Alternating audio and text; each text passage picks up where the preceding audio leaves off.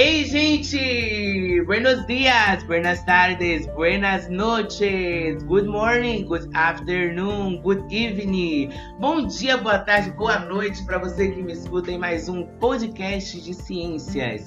Eu sou Ítalo Couto e esse é o canal Ciência Tudo. Aqui você aprende conceitos de ciência, cultura e diversão, além de alavancar sua rede de conhecimento.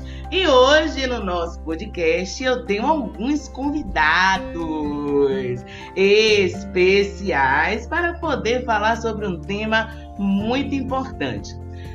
Hoje, dia 13 de maio, que é o dia que vocês estão escutando este podcast, é comemorado o dia da abolição da escravatura, que ocorreu em 1800 e quanto nosso convidado, porque eu não lembro, eu não sou bom de datas, mas eu tenho alguém que está aqui nesse podcast que pode lhe responder precisamente qual foi o ano que ocorreu a abolição da escravatura. Mas antes de nós discutirmos sobre a abolição da escravatura e todos os contextos políticos, sociais, todas as mudanças que influenciaram este evento maravilhoso no nosso país, no Brasil, e influenciou vários outros países, eu tenho que apresentar esse ser ilustre que é mentor digital influencer, coach romântico, é, palestrante, já passou aí por diversos lugares, trabalha junto comigo como professor em uma escola. Ele, Carlos Henrique Rosa das Virgens, o professor de história mais top da Bahia né? Ele me cobrou um vídeo, só que até hoje eu não mandei para ele, ele fica me cobrando todos os dias, viu, gente? Basta salientar essa parte. E além de eu estar com esse convidado ilustre hoje, eu tô também com as peças principais para essa discussão, que são os meus alunos do nono ano. Eles vão abrir o áudio agora, né? Porque a gente está aqui em ensino remoto, e eles vão dar um oi, vão bater palmas, vão dizer: Oi, estou aqui! Mas sim, gente, vocês podem abrir o áudio, Ai, podem falar. Oi, oi, oi. É, rapaziada. Oi, oi, oi, bom dia, então, gente. Mais do que essencial, Carlos Henrique ou Henrique ou simplesmente o amor de Jesus grande e largo, assim como ele se identifica, né? Vai começar a explicar um pouquinho sobre o que é a abolição da escravatura, como foi esse processo no Brasil, quais foram os contextos sociais e políticos que mudaram naquela época. A gente vai debater aqui um pouquinho. Eu tenho certeza que você que está aí me ouvindo vai achar muito interessante. Então vamos lá. Henrique, comece aí a dar seu show, porque aqui ciência é show. Olá, galera! E para mim, nessa participação já deveria se chamar Ciência e História Show. E aí, pessoal, deixa eu começar aqui. É um prazer estar participando desse podcast, desse professor ilustre, que é o nosso grande professor Ítalo. E eu sempre começo as minhas aulas porque eu estou ensinando aos meninos a serem românticos, para que não o mundo não acabe. Se, ah, gente. Se os homens Pita, se os homens deixar de ser, de ser romântico, o mundo acaba. Isso que eu tô ensinando. E hoje, gente, e hoje a cantada veio direto das comunidades quilombolas. Nós vamos homenagear é, os quilombos. Você vai chegar, presta atenção. Você chega na garota e diz: Ei, eu nem preciso encontrar o seu sapato perdido ah! para saber que você é uma princesa. Palmas, palmas, palmas. Pode, pode abrir o áudio aí. Vai. Abre o áudio da palma, gente. Foi boa. abrir o áudio só pra Essa foi boa, professor. Meteu isso. a cantada só, da Cinderela. Só isso. só isso aí. Só essa da Disney. Mas, galera, o nosso encontro aqui hoje é para falar de um assunto muito importante e que tem, assim, um significado na história do Brasil. Eu quero começar falando uma frase que foi dita pelo rei de Portugal em uma carta mandada para Zumbi dos Palmares. E essa carta ele dizia basicamente assim: não existe Brasil sem negros. Isso a gente precisa entender todo o contexto que estava ali acontecendo, enfim, as revoltas, Mas quando pensamos na história do Brasil, precisamos pensar na, na presença negra aqui. Tanto que é, o Ministério da Educação criou uma, uma, uma lei que ela obriga que as escolas ensinem, tenha no seu, no, no seu currículo de história, principalmente, o ensino da cultura af africana e afro-brasileira, que é a união desses povos. E quando a gente pensa nisso, na formação do Brasil, precisa ter a presença dos, dos negros. Por quê? Porque foram eles, foram eles que mostraram o caminho para, foram eles que mostraram o caminho para é, o ouro, foram eles que ajudaram a plantar a cana-de-açúcar, foram eles que começaram a plantar o café, todos os principais produtos na vida do brasileiro. E eu quero começar dizendo que o processo de abolição foi igual a cuidar de dor de dente. Quando você sente uma dor de dente, você não resolve logo, né? Tipo assim, nem todo mundo. Estou falando aqui de uma forma geral. É, as pessoas, elas primeiro tomam um remédio, e aqui, Ítalo, depois a gente pode fazer só um, um, um podcast sobre isso, mas será que você já ouviu dizer que quando o dente está doendo, você pega raspa de, de palito de fósforo, bota no dente para parar de doer? Não sei se isso é eficaz, a gente podia só fazer um podcast é, sobre Para a gente discutir. Mas eu, eu, eu inter, interpretando tudo isso aí que você está dizendo, eu acredito que a, o movimento abolicionista, né, da, escravocrata que existia é, foi justamente para ter essa, essa mudança de pensamento. Então, o Brasil vivia uma aristocracia branca, né, europeizada muito grande. Então, o que, que você está trazendo? De pouco a pouco, os negros foram militando, foram ganhando seus espaços, né? Os quilombos das comunidades quilombolas já existiam naquele tempo com as suas forças e teoricamente eles queriam ser vistos, eles queriam um significado. E na verdade essa data ela serve para trazer essa força eficaz né, do movimento negro, a importância que essa história tem, porque os negros têm uma história muito grande, muito forte durante o desenvolvimento do Brasil. Inclusive, tem muitos negros que são é, cientistas e que foram notados naquela época após a abolição da escravatura, né? Vamos lá, Henrique. E, Ítalo, e, e Ítalo, aproveitando logo para que a gente fique assim tudo na sequência, um negro expoente nessa questão é o Juliano Moreira.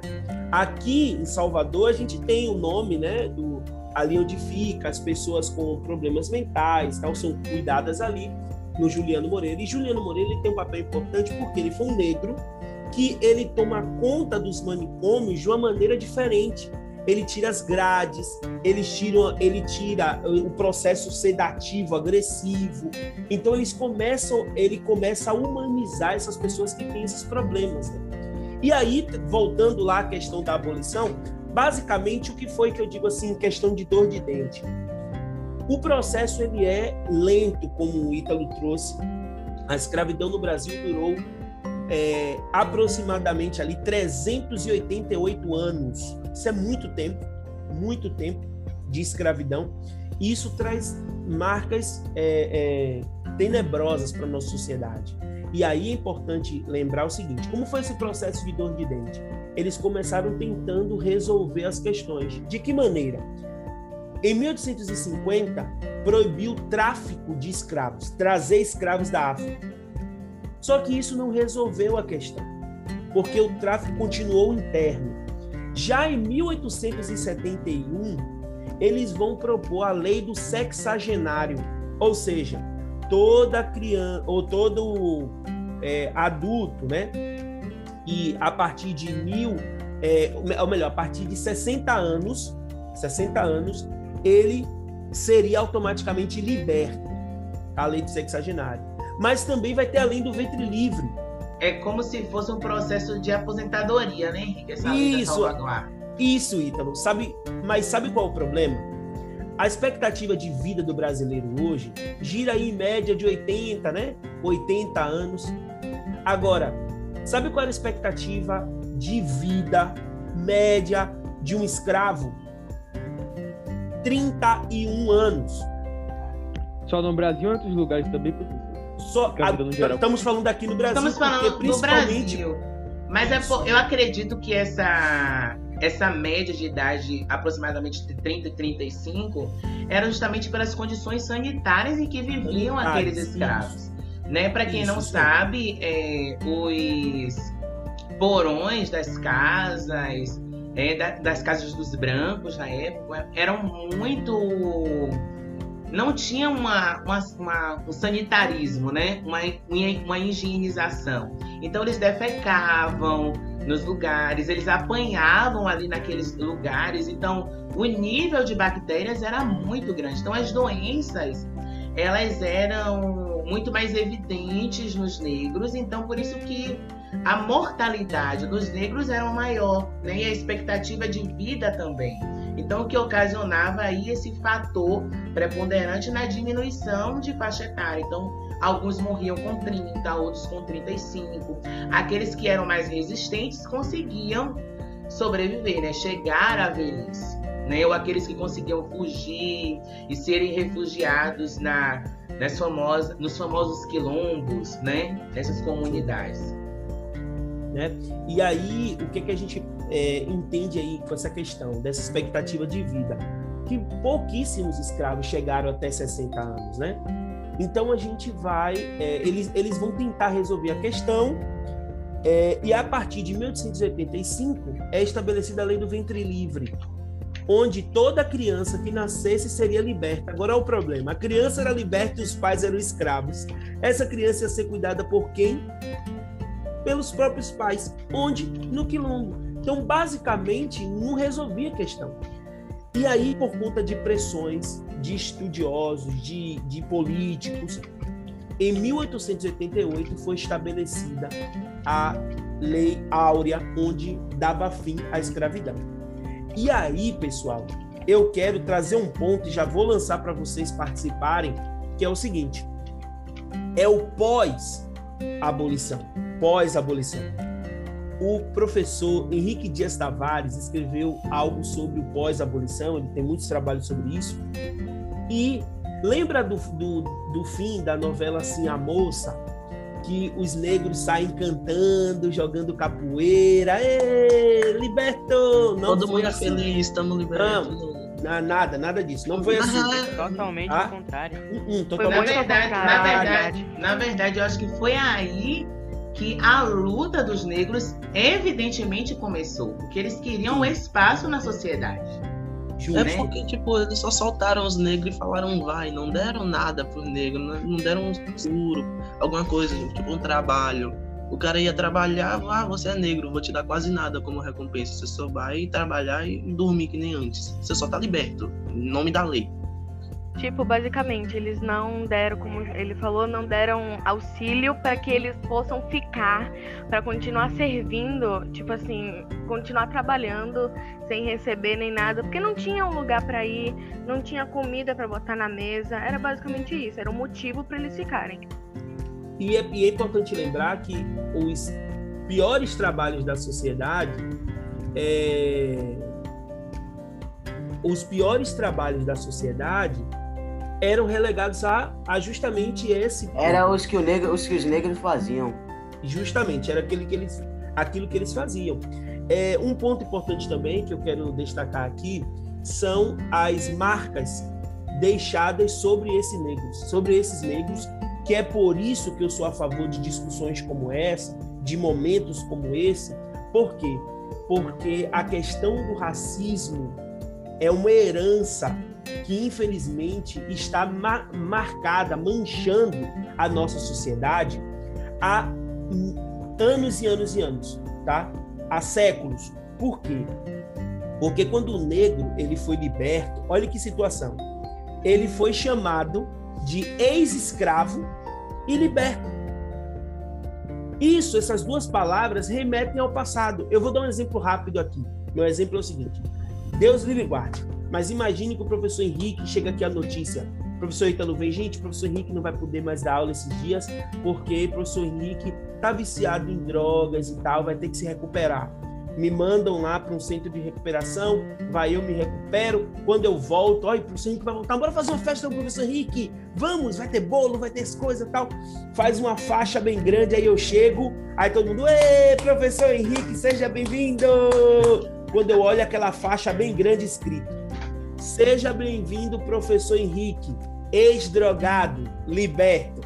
Cristiane Você acha F. que eu vou me sentir bem? Cristiane. F, ex-drogada. Ex-drogado, cara, eu não vou Não me sentir sabemos bem. se tá viciada. Isso não é confortável. Isso me remete a, a- às algemas, me remete ao, a, a minha antiga prisão, sabe? As minhas correntes. Então, e isso é uma, uma questão muito importante. Aí eu quero lançar essa pergunta para vocês aqui, galera. Vocês conseguem identificar na sociedade marcas que as pessoas, alguns, alguns grupos ainda carrega, ainda carrega é, por conta da escravidão? E que tipo de marcas são essas que vocês conseguem perceber? Antes da gente começar essa discussão, Henrique, é, eu queria só fazer uma pergunta que foi feita por Marcos Vinícius. Ele está perguntando se os negros eles voltassem para o continente de onde eles é, de origem, o continente africano, será que todo esse problema de é, lugar no espaço, né, deles terem uma sociedade reconhecida, terem uma, uma patente reconhecida, seria resolvida?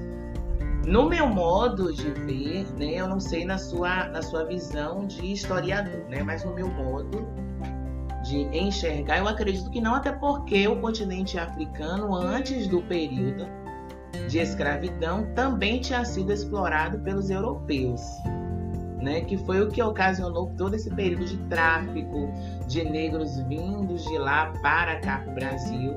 Então acho que aconteceu isso, né? Se eu não estou equivocado. Isso é isso mesmo, Ítalo, porque assim, ó, o continente africano, pessoal, o mundo, o mundo tem uma dívida. Os países europeus, o- os Estados Unidos tem uma dívida, uma dívida. Preste bem atenção nisso. Uma dívida com o continente africano. Por quê?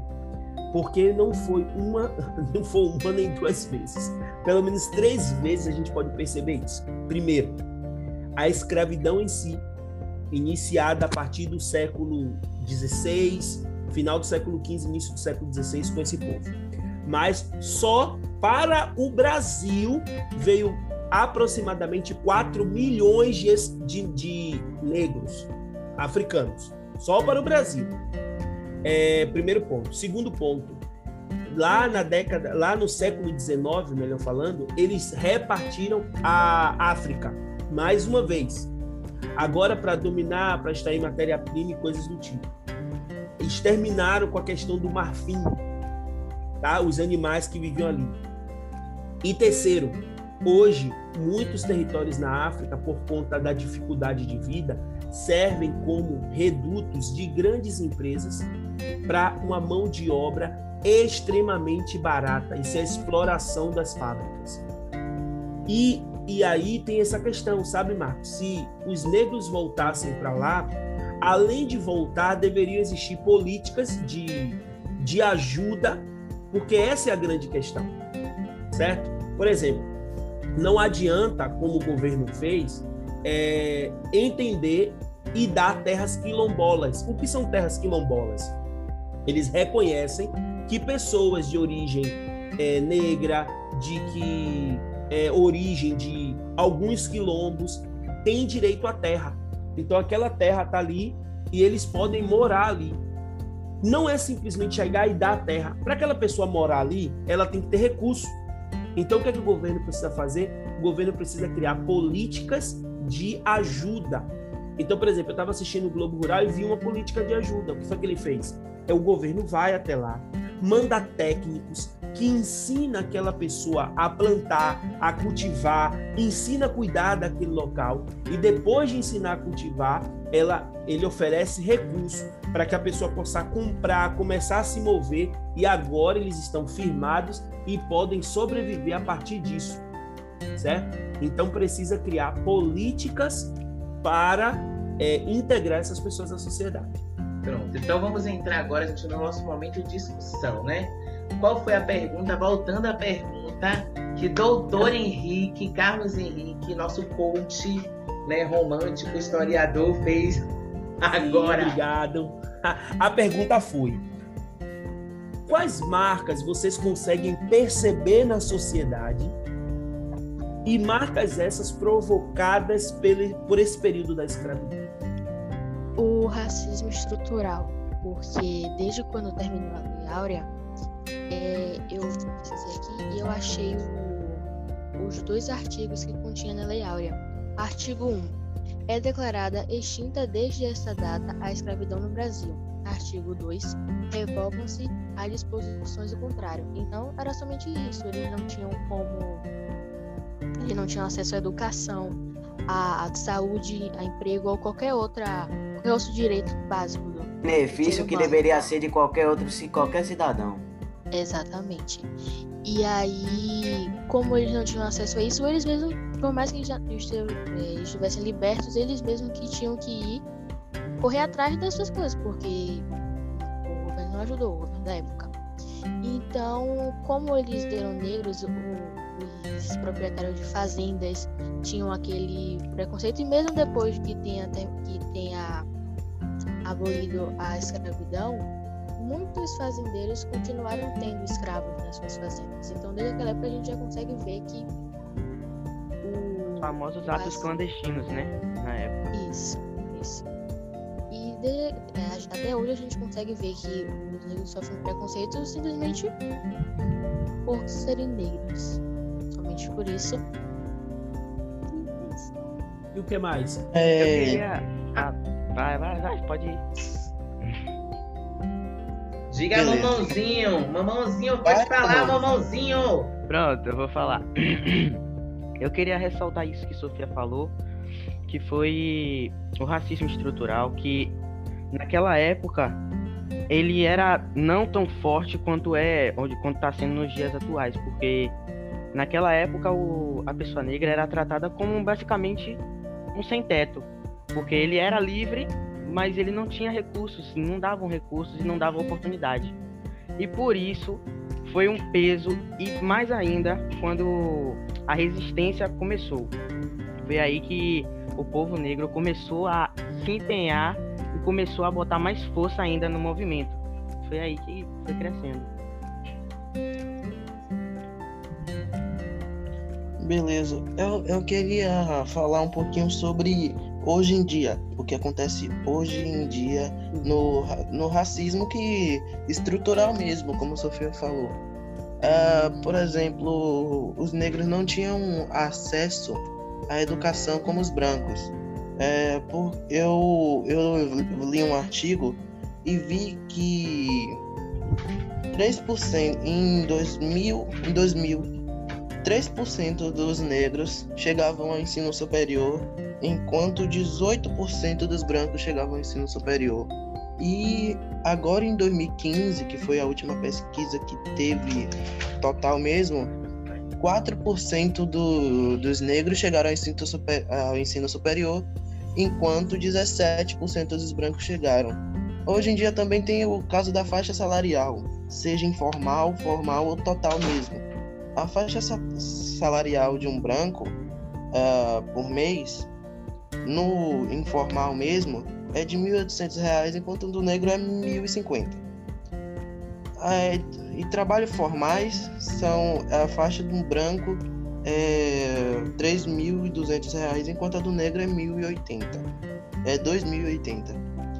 É, e ainda tem o, o, caso do racismo mesmo, tipo, as pessoas te denegrirem por você ser negro. É, é tipo, mesmo depois desses anos, a gente, a gente falando, provando que todos somos iguais, ainda tem as pessoas que acham que só pelo fato de você ter uma cor diferente da dele, ele seja melhor ou possa mais do que você. Então, isso são coisas que acontecem até hoje, mesmo depois de se passarem centenas de anos.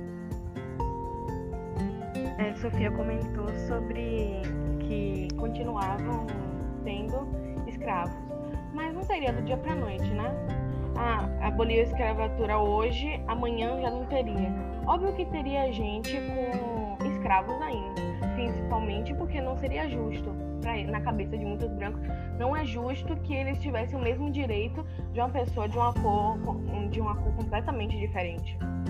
Tem isso, a desigualdade social hoje em dia também, né? Por causa que ser negro é algo que muita gente não quer. Eu já vi em vários lugares crianças perguntando por causa que era diferente, o jeito que é, um pai branco era olhado por uma segurança do que o pai dela negro.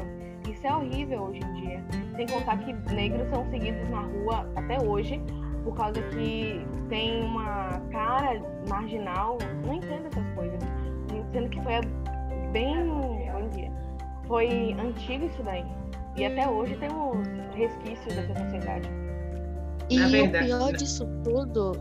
Não, pode fa- pode falar, professor.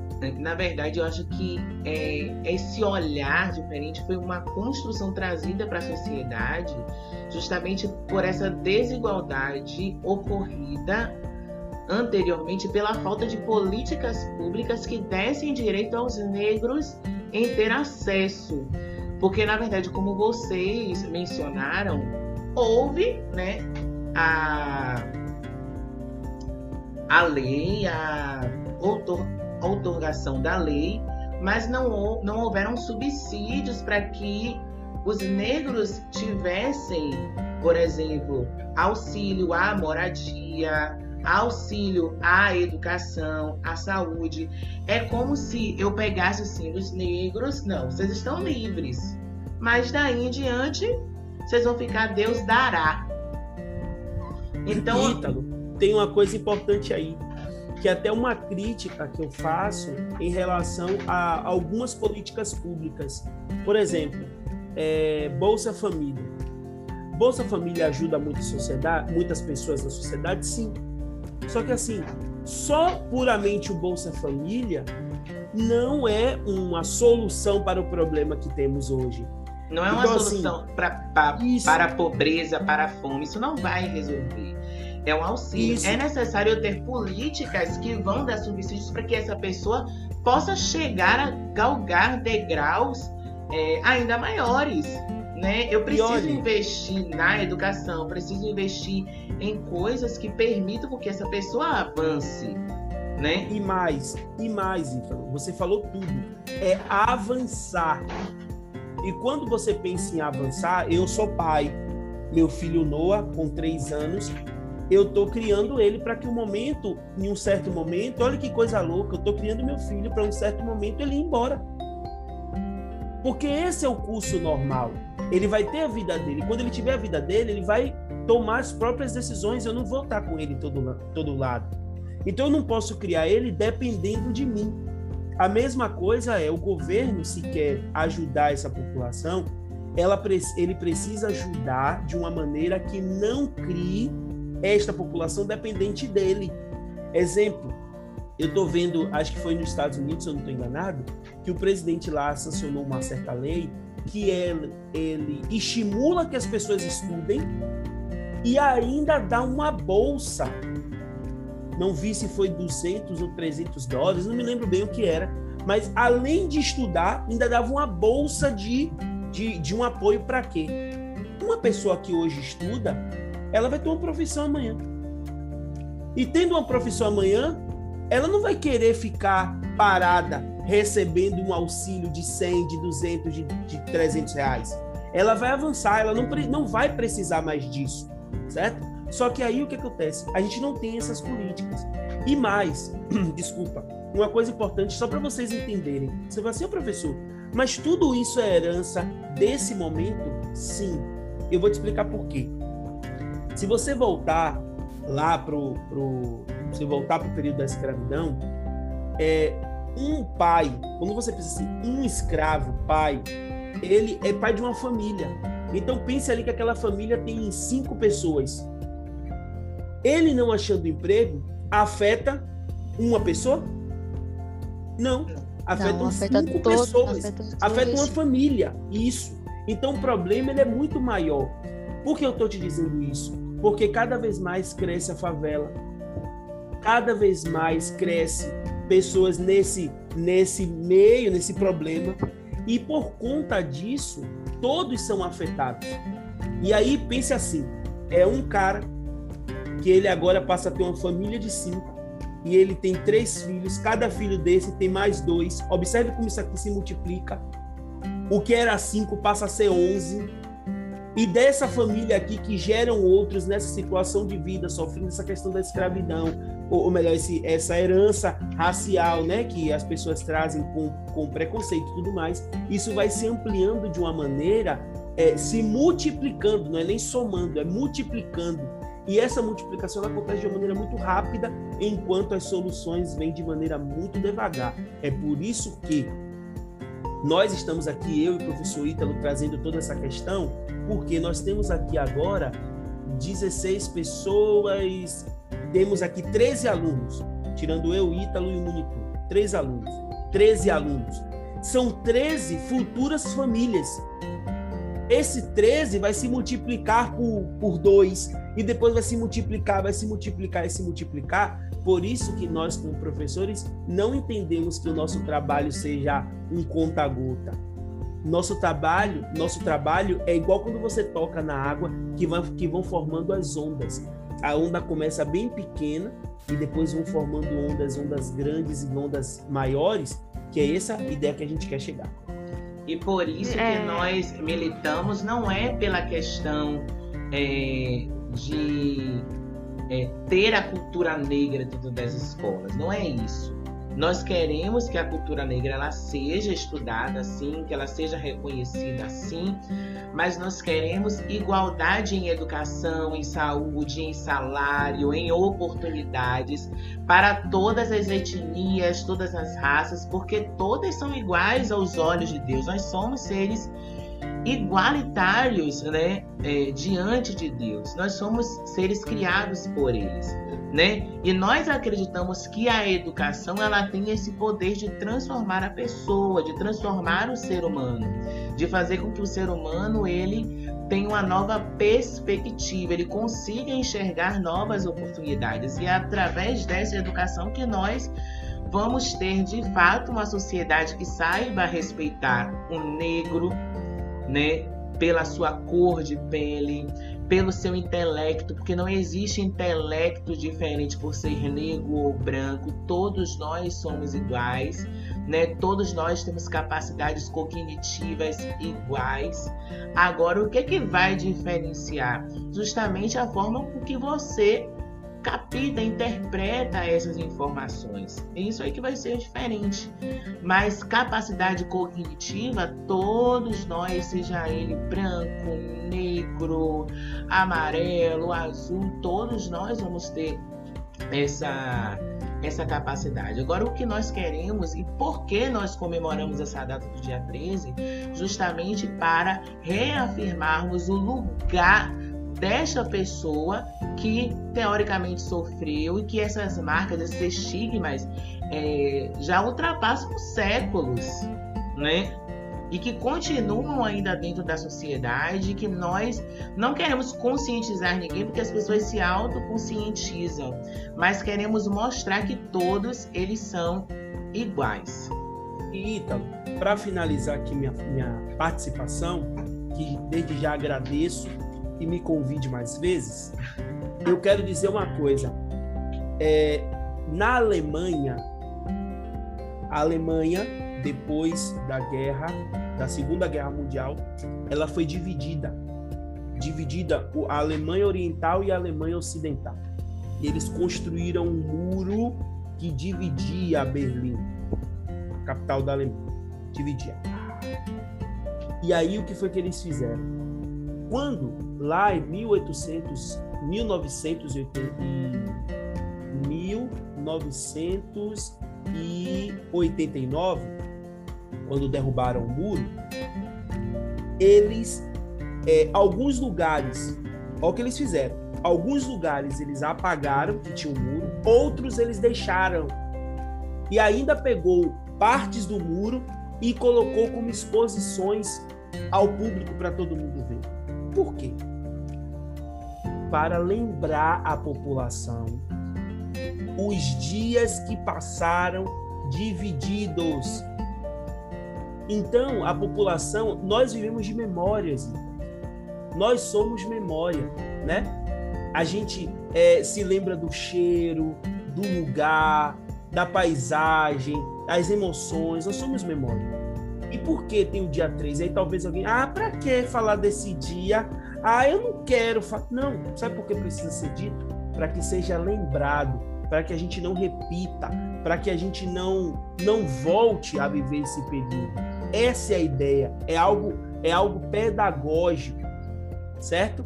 Para que fique na memória que não podemos voltar a usar correntes, a escravizar os nossos irmãos certo? E agora, antes de nós encerrarmos nosso podcast, que foi maravilhoso hoje, eu vou querer que João Paulo dê dicas, dicas de canais, de sites, onde você que é estudante, que está me escutando, que está aqui me dando like, curtindo meu podcast, possa também estudar, possa alavancar sua rede de conhecimento, possa aí, ó, chegar aí aos lugares inimagináveis através do conhecimento. Cadê você, João Paulo, para falar um pouco sobre essas dicas? Dá algumas dicas aí de site, aqui, de canal. Cara, ah, primeiro eu vou falar um pouquinho sobre como estudar mesmo, estudar tipo você você se concentrar, fazer isso tudo tudo bem, para não chegar na prova e dar aquele branco que todo mundo já teve. Bom, o primeiro passo para você estudar bem é você saber qual é a maneira que você entende as coisas. Tem gente que entende por lendo, tem gente que entende por vídeo ou de qualquer outra forma. Você, você pode fazer um planejamento de estudos. É, os assuntos que você tem mais dificuldade, tipo, boa parte tem dificuldade em matemática, você deixa um tempo a mais você deixa um tempo a mais para você se dedicar mais a essa sua dificuldade. Escolha um lugar tranquilo e aconchegante para você estudar. Não escolha um lugar totalmente aleatório, bagunçado, no, estúdio deitado. Uh, se você não estiver usando o celular para estudar ou fazendo isso, deixe ele bem longe de você. Porque o celular distrai todo mundo. Tô... Você tá aqui estudando do nada. Aí você vai ver o que é. Eita, nossa, que da hora, é uma fofoca. Lembrando, aí é o vibrador. É porque o celular tá vibrando. Em, em horário de aula, você tem que tentar anotar os assuntos mais importantes que o professor falar. Uh, eu também não recomendo, né? Tem gente que já fez isso, quem nunca, que você chegue um, dois dias antes da prova, aí vai ver o assunto só, só lá, tá ligado? Um, dois dias antes da prova pra você ir, qual é o assunto, vou ver. Não é melhor você estar tá revisando durante a unidade inteira, pois o cérebro humano demora um pouco para aprender os assuntos. É, essas foram as dicas de estudo que eu tenho, por enquanto, né? Se vocês quiserem outra, falei com o professor, que o professor me convida de novo para fazer parte desse podcast. Tô feliz. se, se você seguir tudo isso, eu garanto que você não vai se perder no meio da sua prova. É, eu, eu não uso muitos sites, mas os sites que eu recomendo mesmo para você estar tá estudando uh, é o famosíssimo Brian, que você faz as perguntas e o cara profissional mesmo sabe, responde. É isso, serve para você tirar basicamente qualquer dúvida. E eu acho que um site bem confiável é o Brasil Escola, que eu também uso. Eu não acompanho muitos canais de estudos, cara. Eu queria dar alguma dica. Alguém tem uma dica para mim? Um canal de história tem a Débora Latim. Também de matemática tem a professora Ângela, que por sinal ela já tem muitas playlists de, de assuntos que ela já estudou, já passou no canal dela. De ciências, você, eu não conheço tanto assim. Rapaz, eu, eu, assim, eu poderia, eu poderia aqui fazer um merchan pro professor, tá ligado? Ciência já tem daqui, ó. De português tem o professor Noslen também. Era esse aí. Gente, muitas dicas. Gente, infelizmente o nosso podcast chegou ao fim. Hoje ele foi bem extenso, mas foi bem legal ter essa participação aqui no meu canal Ciência é Tudo. E eu espero ter outras oportunidades de discussão aqui no meu canal, nesse podcast. E com certeza no próximo episódio nos encontraremos com mais fit, mais discussões, mais debate, porque aqui ciência é tudo. Bye bye!